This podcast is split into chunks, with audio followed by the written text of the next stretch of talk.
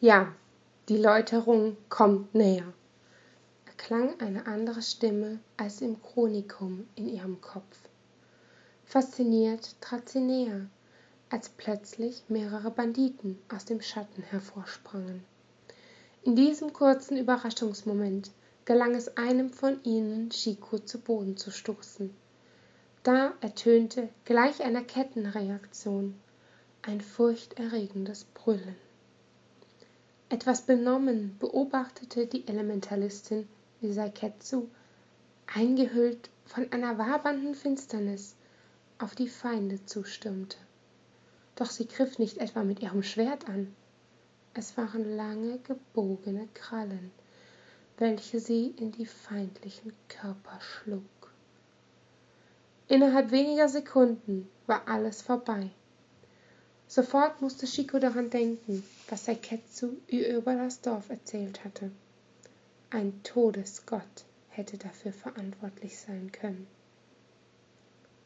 Erschöpft sackte Saiketsu in ihrer ursprünglichen Gestalt zusammen und versuchte mit abgewendetem Blick ihren eigenartigen Zustand zu erklären. Ich war gerade nicht ganz ich selbst und nicht ganz ehrlich zu dir, was mich betrifft. Dieses Ding, das du gerade gesehen hast, ist wie eine zweite Seele in mir, die stetig versucht, die Kontrolle über mich zu erlangen, sobald ich nur den kleinsten Funken Schwäche zulasse. Ich weiß, was du jetzt denkst. Ich habe mir die Frage ebenfalls oft gestellt. War nicht doch ich für die Zerstörung dieses Dorfes verantwortlich?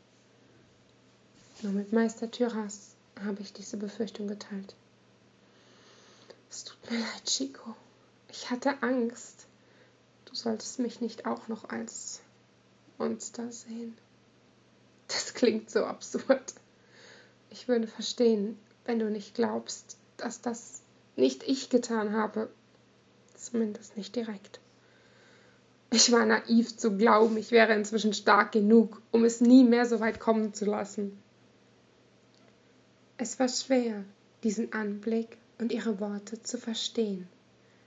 Chico griff nach ihrer Aura. Wie erwartet, lag keinerlei böse Absicht darin.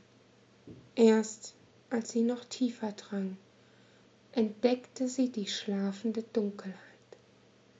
Es war jedoch keineswegs menschlich. Ich habe keine Ahnung, was das in dir ist, aber ich habe meine Meinung über dich nicht geändert. Ich mag dich sein, sagte Chico nach einer ganzen Weile des Schweigens wahrheitsgemäß. Du bist keine Mörderin. Und dennoch versuchst du diese Taten zu sühnen, weil du dir eine Mitschuld gibst. Saiketsu starrte sie mit offenem Mund an. Wie konnte sie das einfach so hinnehmen?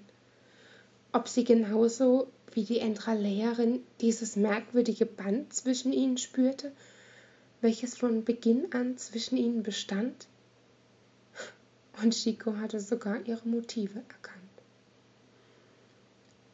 Lass uns jetzt nachsehen, ob wir irgendwelche Teile bergen oder sogar Baupläne finden können, wechselte Chico abrupt das Thema und zog ihre Gefährtin auf die Füße.